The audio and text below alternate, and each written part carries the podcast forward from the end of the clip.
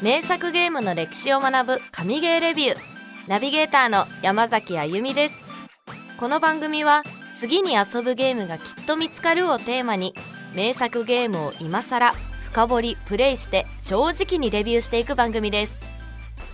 それでは早速いきましょう。今日ご紹介するのはこちら。神ゲーレビュー的気になるインディーゲーム特集。ここ数年ますます注目を集めるインディーゲーム。大手のゲーム会社がリリースするビッグタイトルに並んでインディーゲームが注目作品として並ぶことも多くなりましたよね。以前ピックアップした「アンダーテール」はインディーゲーム界の伝説とご紹介しましたが他にも面白いインディーゲームはたくさんあります。というわけで今回はインディーゲームの中から神ゲーレビュースタッフが独断と偏見で選んだ気になる作品をいくつか紹介したいと思います。ぜひ参考にしてみてくださいね。ソフトを紹介する前にインディーゲームって何？というお話を少しだけしたいと思います。インディーゲームとはインディペンデントゲームの略称。独立系ゲームと呼ばれることもあります。なんとなくイメージとして大手の会社が関わっていないという捉え方をしているんですが実はインディーゲームの明確な定義ははっきりしていません。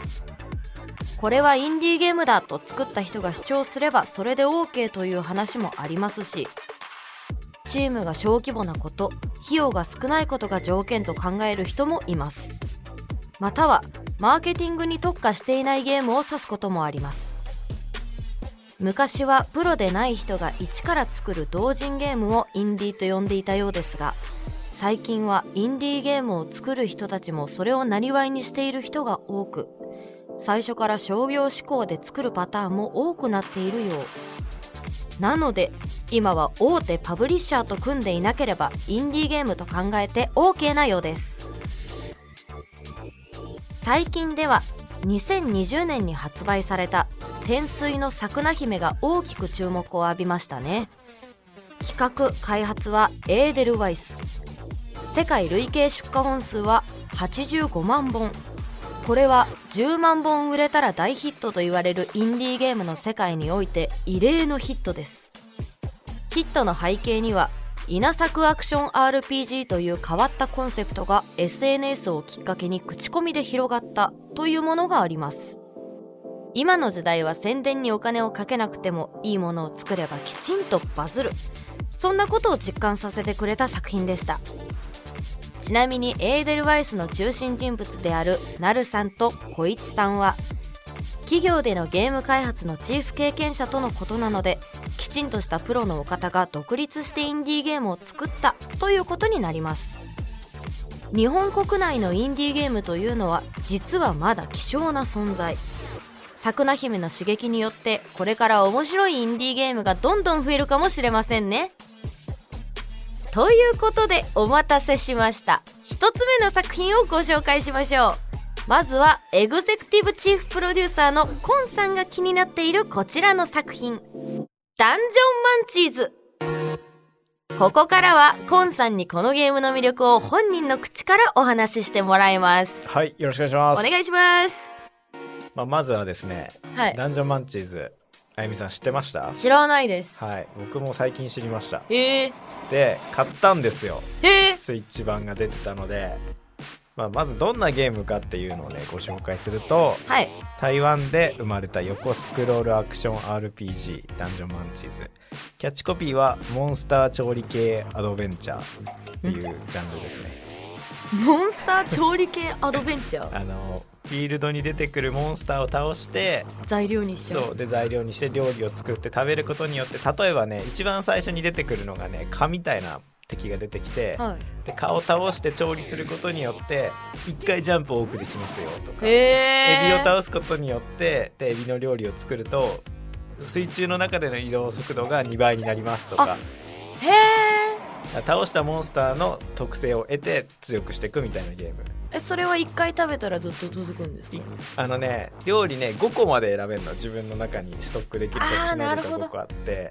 あでも1回作ったらもうそれがねもうずっと残ってるから場面場面に合わせて切り替えることができる。すごっ。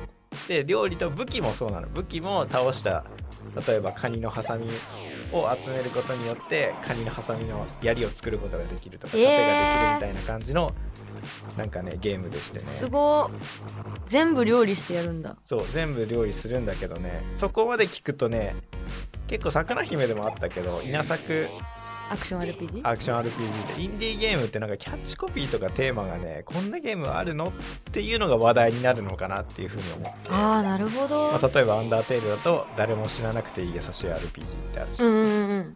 でカップヘッドってわかります？名前は知ってます。ゲームの内容自体は超王道の横スクロールのシューティングゲームだけど絵柄が1930年代ポパイとか白雪姫がやってたくらいいはいはいはいはい。あんくらいのあのカートゥーンみたいな世界観のアニメだからっていうのですごい独特の世界観かける横シューティングっていうので人気になったのかなと思って。あそうか。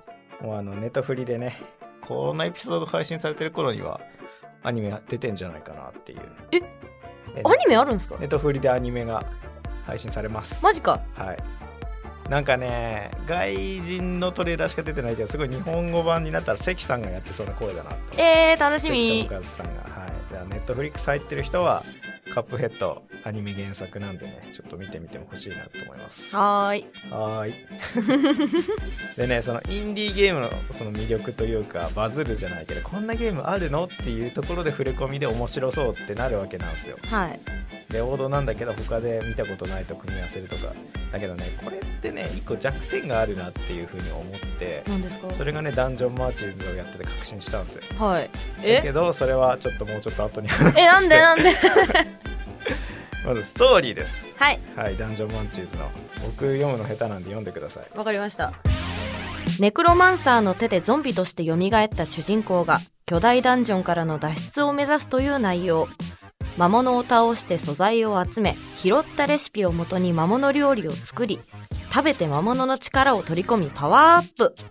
ゲーム版ダンジョン飯といったところでしょうか。はい。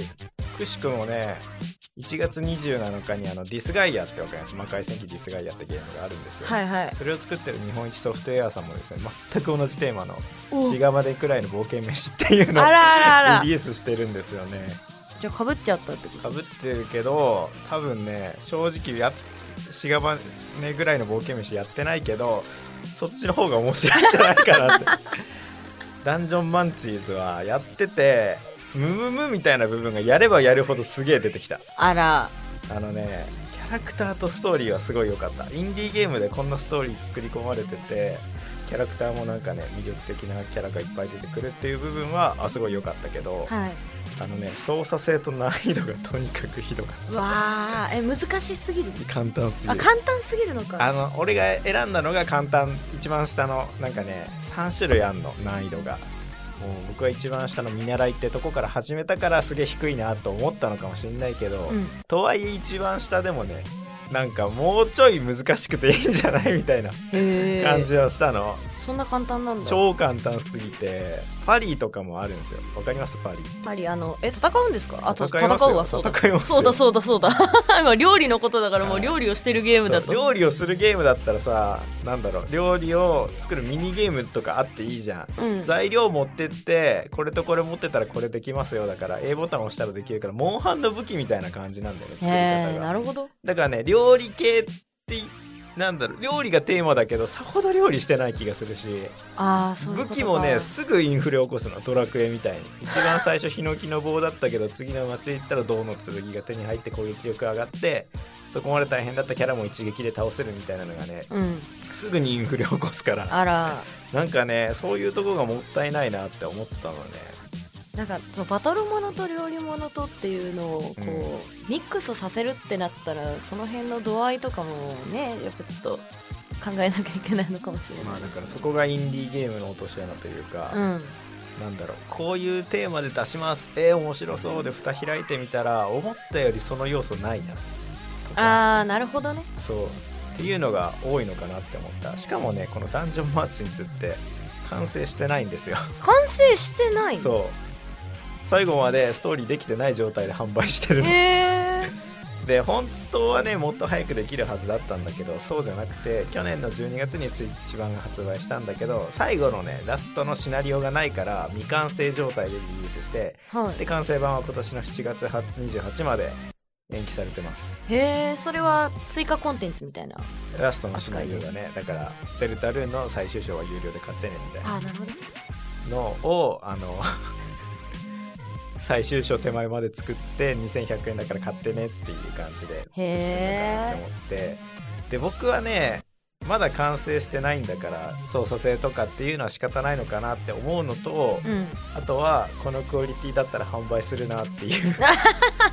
正直。それは遊んだ人が決めればいいと思ってるんで。そうですね。もう本当にキャラクターも魅力的だし世界観とか音楽僕は結構好きだった操作性と難易度に関しては ボロクソだなって思ったけどそれ以外の部分はまあまあ良かったからストーリーはいいんですもんね。ストーリー面白い面白いうん面白い、なんか人類がね滅亡してこれ結構ネタバレになっちゃうからどこまで行っていいのかなっていう風な食べられるはずだった植物とか動物たちに自我が芽生えてる世界。あへえでそういう連中を殺して調理するってどうなのっていう いう風なのがあってね結構ね SF の世界観も強くてうん。太陽が自我を持ったところからストーリーが大きく変わるの。は 太陽が自我を持って僕は太陽系から離れます。5年後にいなくなるから多分地球のみんなは寒くて死んじゃうと思うけどっていう。ところからどんどんじゃあ残った人間たちはどうやっていくみたいな感じで何年何年何十年って経って今のその世界ができてるのあそれ過去の話？そう過去の話。過去のログとして太陽がいなくなることを決意した日のログが残ってるっていうわで結構ねそこら辺のスケールでか。っそうスケールがでかい。本当にインディーゲームのスケールかみたいな感じでね。だからストーリーはすごいねしっかりしてた。僕が大好きな Dead Cells と比べると Dead Cells はめっちゃ操作性もいいし難易度もよくできてる。うん。ただストーリーはないに等しいというか一応あるんだけど自分で考察しなくちゃいけないうん。っていうところかな、 Dungeon Munchies はねほんと真逆でストーリーちゃんしっかりしてるんだけどちょっとゲームとして遊ぶにはいまいちだなっていう部分があるからこれがねハードモードにしたら変わるのかもしんないけどハードモードにしたら今度ね、あのー敵の攻撃が止まらなすぎて多分倒せねえなって思う。なんかちょうどいいバランスが今見つけられてない。えだ間のやつは？間のやつでやればいいのかもしれうんない、はダンジョンマンチーズ買うとしたら、い。真ん中の難易度を進めてください。まだね最後まで行ってないから。何とも言えなくないですそかう何とも言えない。ただそのストーリーだけはすごい引き込まれた。おおあとキャラが可愛い。見てみようダンジョンマンチーズのシーマさんが可愛いっていうだけでできる。本当だ。ね可愛いよね。かわい。いシーマさんとねシーマさんのねお友達がもう一人出てくるんだけどね、はい。そのキャラも可愛い。キャラビジュ最高ですそうキャラビジュは最高。はい。で完成版がリリースされる頃にはもうちょっとそこら辺もね手こ入れ入っててほしいなって思います、はい。完成されて完全版だったら入るでしょう、まあ、今の値段2100円だったらまあこんなもんかって、うん、うん、ちょっと納得いってないかもしれないけど。納得いってないけど、まあまあまあ、まあまあまあ、こんなもんでしょう、インディーゲームで。って思ったらね、別にいいのかなと思いました。はい、なるほど。あのおすすめした時と遊んでみてだいぶ感想が変わってしまったっていう感じですね。あこれおすすめしようって思ってそうそうそうそう。だから料理芸が好きな人にはおすすめできない。うん。何が好きな人におすすめかな？SF だね。SF あなんかねそう。自我を持たないはずのものが自我を持って国を作りもともと食物連鎖の頂上にいた人間たちがいなくなり。待って主人公は何なんですか？そう主人公がね謎なのえ人間ではない？へ主人公はもう死んでゾンビなの。えでいつゾンビになったかとかよくわからないからね。あじゃあそれが今後そうそうそう明かされるんですかね？そうそうそう。だからね人間として出てくるキャラはいない。もう全員骨かうん。ネクロマンサーのこのシーマさんみたいな感じで出てくるからね。へえちゃんと人間っぽいビジュアルしてるのは2人あと全員骨もしくは食べ物に目がついてるみたいなう感じわ気持ち悪いえーちょっと気になっちゃうなそう ちょっと気になっちゃ SF うな作品としてはよくできてるうんのでね、SF 好きな方におすすめですねあとレシピ集めみたいな部分は面白いねうーんうんコレクターだ。そうそうそうそう。なんか隠れ要素みたいなとこで変なとこ、へその武器持ってないと入れないみたいなうん。ので武器集めとかはあるから、そういう部分も面白かった。はい。はい。なので SF 好きな方はダンジョンマンチーズ遊んでみてください。ありがとうございます。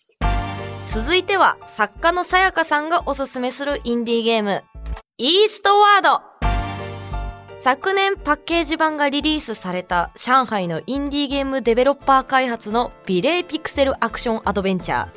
さやかさん曰く、ガチで面白いだそうです。そんなさやかさんですが、昨今の社会情勢を踏まえ、今回はメッセージでの出演となります。Game. 神ゲーレビューをお聞きの皆さん、あゆみちゃん、こんちゃん、さやかです。っていうのをね、ちょっと一度ね、やってみたかったんですけど、ちょっと偉そうにコメントゲストっていう感じで、今回はスタジオに行けずにすみませんカウン。トダウン TV をご覧の皆さんしっかりってあの人生で一デビ回ューしていきたあやりたいやりたい思います。インディーゲームやでりたい私がおすすめするのは、イーストワードです。以前からちょこちょこ番組でも名前を出していたと思うんですけれども、えーすごく面白いですね。まだ途中なんです。途中でちょっと止まっちゃってるんですけれども、ちょっと紹介すると、昨年パッケージ版がリリースされた上海のインディーゲームデベロッパー開発のビレーピクセルアクションアドベンチャー。で、えー、ストーリーはですね、人や物を飲み込み、消滅させるたたりと呼ばれる正気によって、人類の生存権が地下に追いやられてしまった未来主人公は担当労働者としていて働いていたジョンと、ジョンが仕事中に拾った不思議な力を持つ少女、サン。ん？二人はとある出来事をきっかけに危険な外の世界へ旅立つことになります。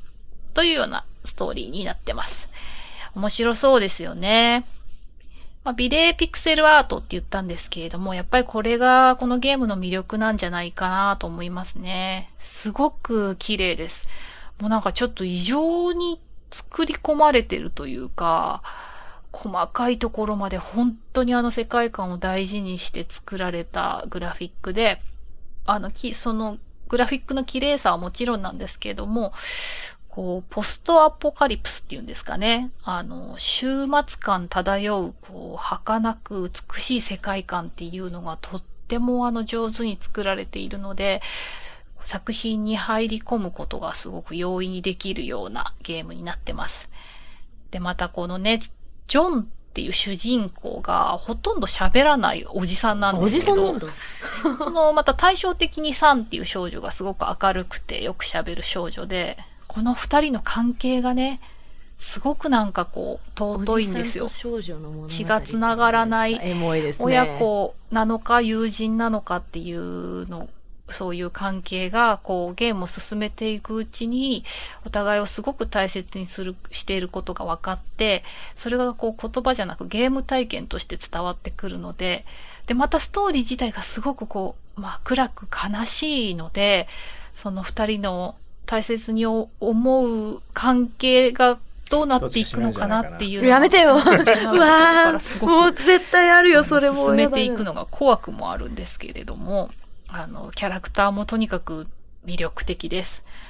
で、街並みもすごく綺麗なんですけど、やっぱりこう雰囲気はアンダーテイルにも近いものがあるし、あとはやっぱりこういうゲームを語るときに必ず出てくるマザーですね。マザーにも近いものがありますね。この二つのゲームを好きな人にはもう間違いなくおすすめできるゲームとなってます。で、街並みなんですけど、中国のインディーゲームっていうことで、やっぱこう日本人にもどこかこう郷愁感を煽るというか、懐かしいような街並みになっているので、その辺を楽しむこともできるんじゃないかなと思います。で、アクションなんですけど、まあ、アクションは 2D なんでね、単純です。バシバシバシみたいな感じでちょっとこう倒していくっていうような感じなんですけども、まあ、単純な 2D アクションならではの難易度ってあるじゃないですか。ああいう難しさは、まあ、ちょっとありますね。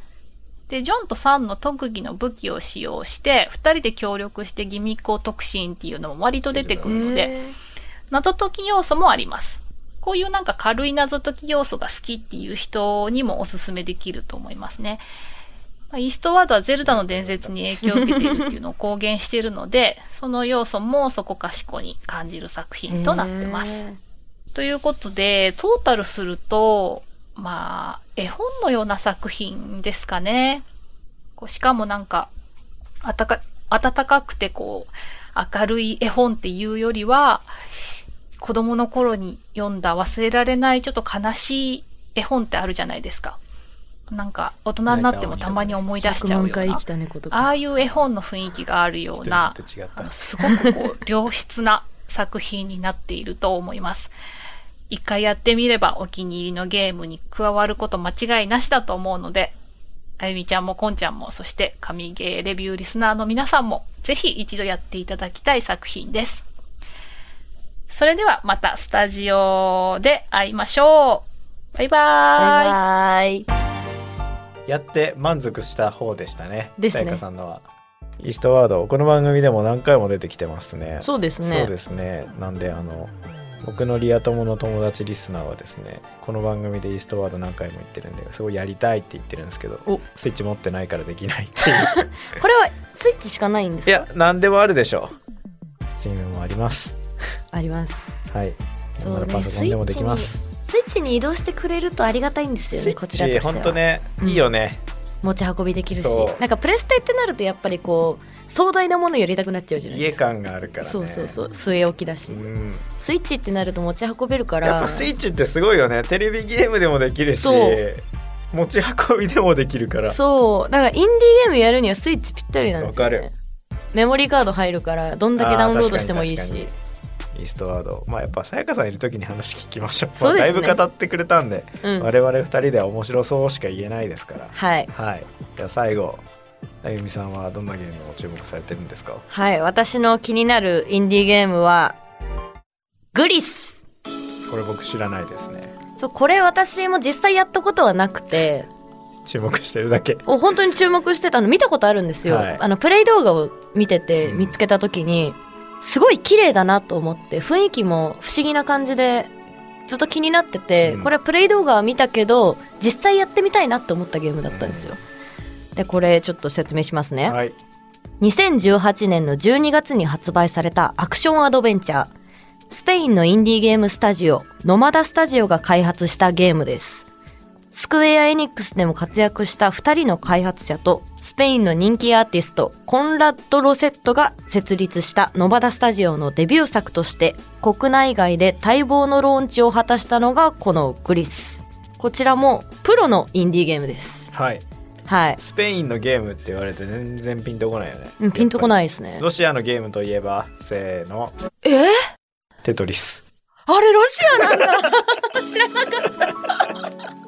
あれ日本じゃないんだ。違うロシアロシア。え？BGM てんてれてんてれてん、うんうん、あそうだそうだそうだ。あだからなんだ。あ今やっと知った。あなんかロシアなんか使ってんななんでだろうって思う。TikTok でやろうかな。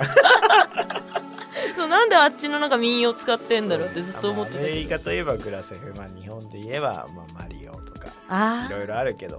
スペインって確かにピンとこねえなってなるから、ー開発元がスペインとかって見なくないですか？うん、見ないね。実は俺らが知らないだけであれスペインだよっていうのもあるのかもしんないけど確かに。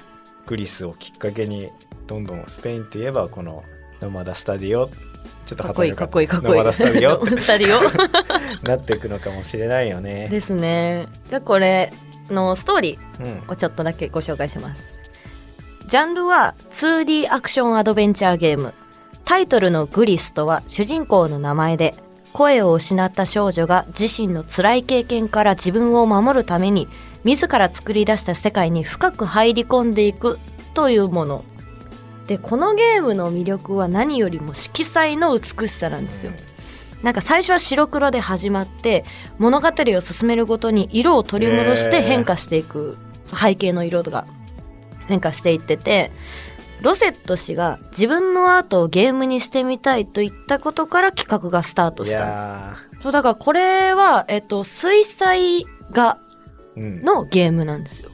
こう水に水彩絵の具ポチャンって落としたらブワーって広がるじゃないですか、あんな感じで背景に色がバーって入ってきたりとか。誰の絵に近い？えー私は 絵がわからないので例えれないな。俺の中でねこれグリスのイラストをいろいろ見て思ったのがね歯医者さんの受付にある絵。ちょっとわからない気がしないでもないけど、歯医者さんの受付にある絵の世界観。伝わらないと思ったんで、うん。音だけでその水彩画を表現するには、そうですね。なんであの共感できそうなもの。で思う気になった人だけ調べてみてください。グリスゲームグリスでやって出てくると画像いっぱい出てくるんで。綺麗ですからね。綺麗だね。うん。だから普通にこのグリスのイラストがあの歯医者さんの受付に飾ってあっても俺は違和感もない。と思う。何を言ってんでこれ戦闘要素ないんですよえ 2D アクションアドベンチャーって言ってて？そうつあの戦闘要素はないんですが、うん。ギミックを駆使して星を集めながら進むっていうのがメインなんですよ。うん。だからパズルアクション的な要素があ強くてでこのゲームに体力とか死とかがないのでゲームは苦手だけどアートだけ見たいっていう人にもおすすめです。でこう色がこうどんどん増えていくんですよ、ーうん白黒から始まってうん。一面クリアしたら一色ブワッと入ってきて、うん。そ青が入ってきます。で次の2面でクリアすると緑が入ってきます。っていう感じでどんどん色が増えていくんですよ。でそれに伴ってグリス自体のこう能力も増えていくんですね。でやれることも増えていくしで普通のメインの星集め、うん。普通のストーリー攻略うん。とは別でもちょっとした遊べる要素があるよっていう。なるほど龍が如くのサブミッション的な考え方で。そんな感じです、はい。そうなんだ。色を集めてく。星を決められた数集めてとあの指定された場所に行くと例えばグリスのジャンプ能力が増えるよとか。なるほど。でそれが1個増えるごとに色が1個増えるっていう。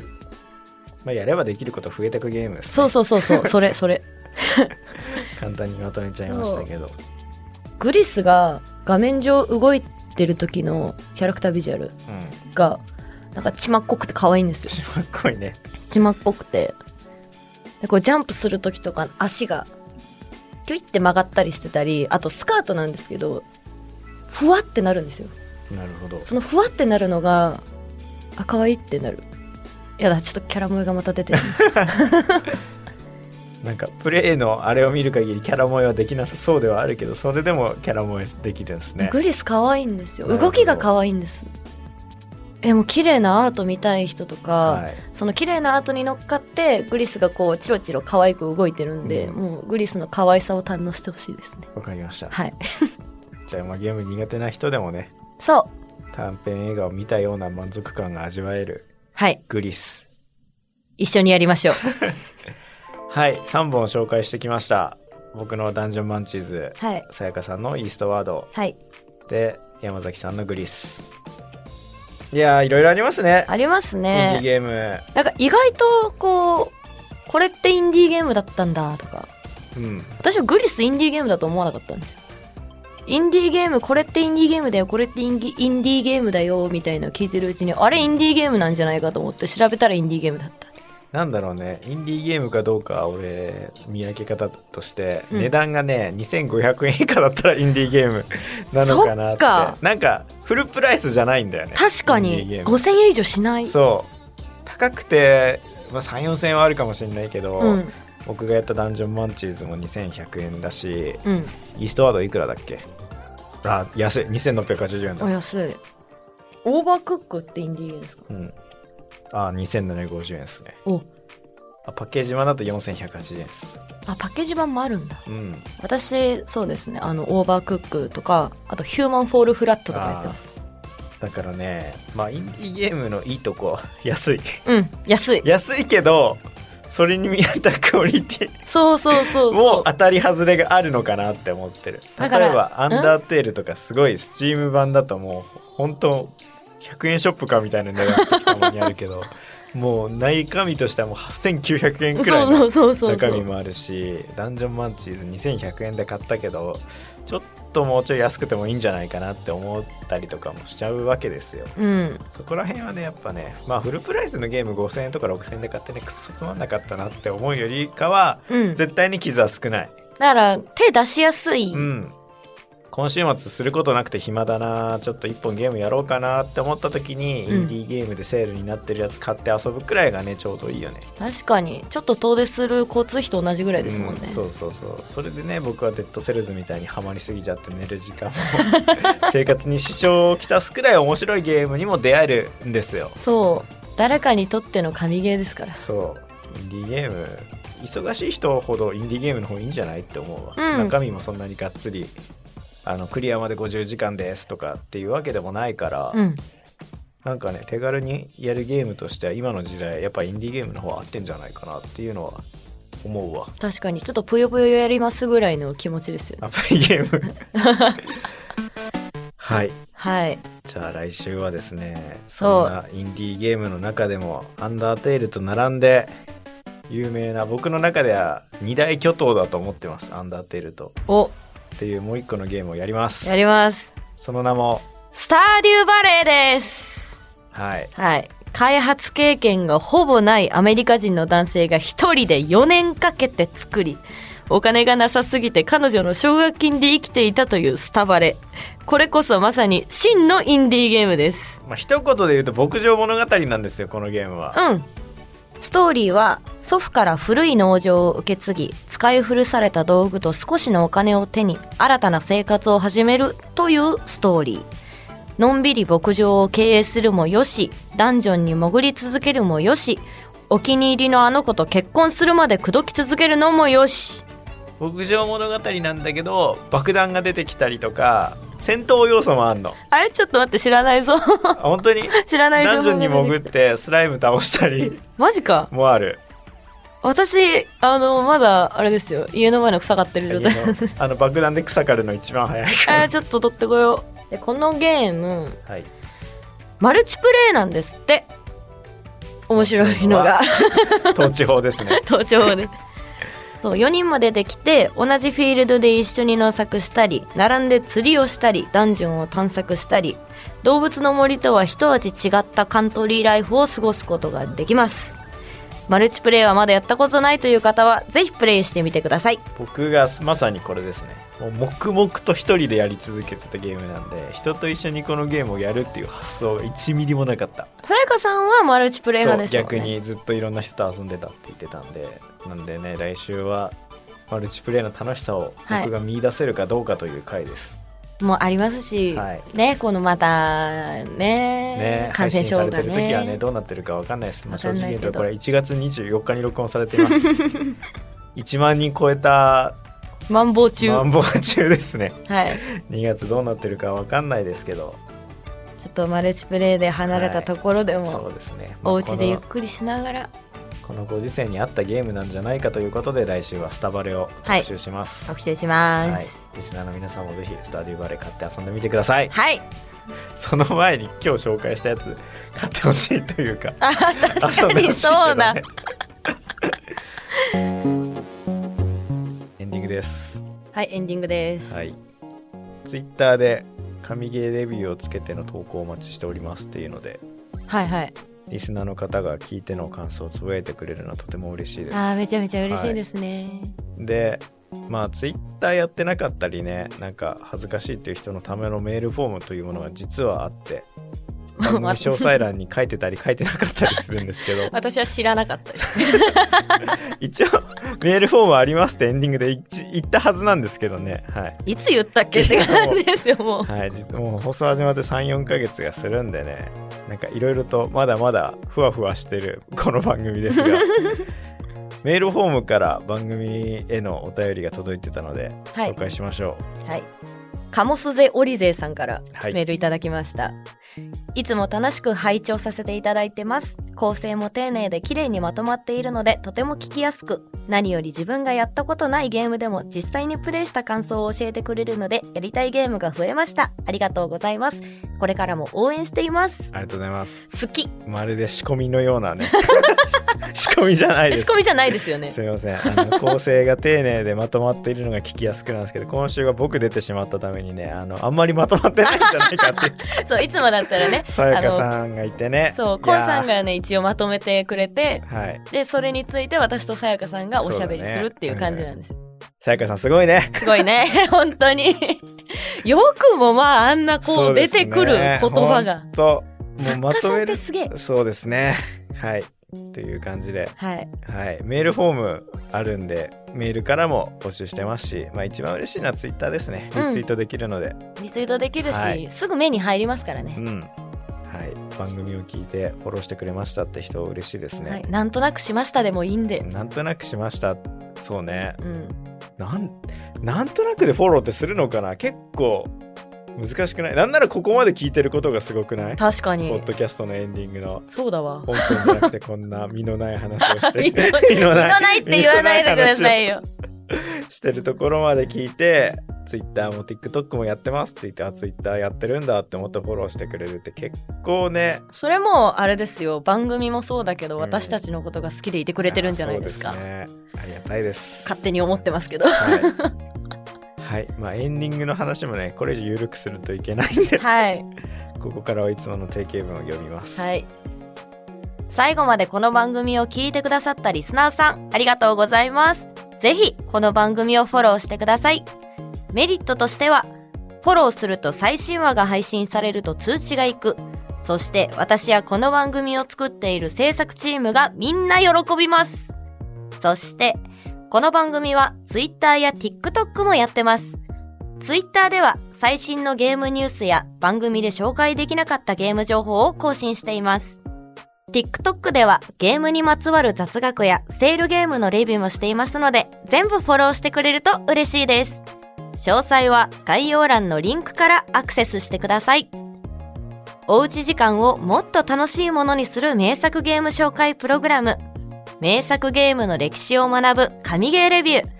次回もどうぞお楽しみに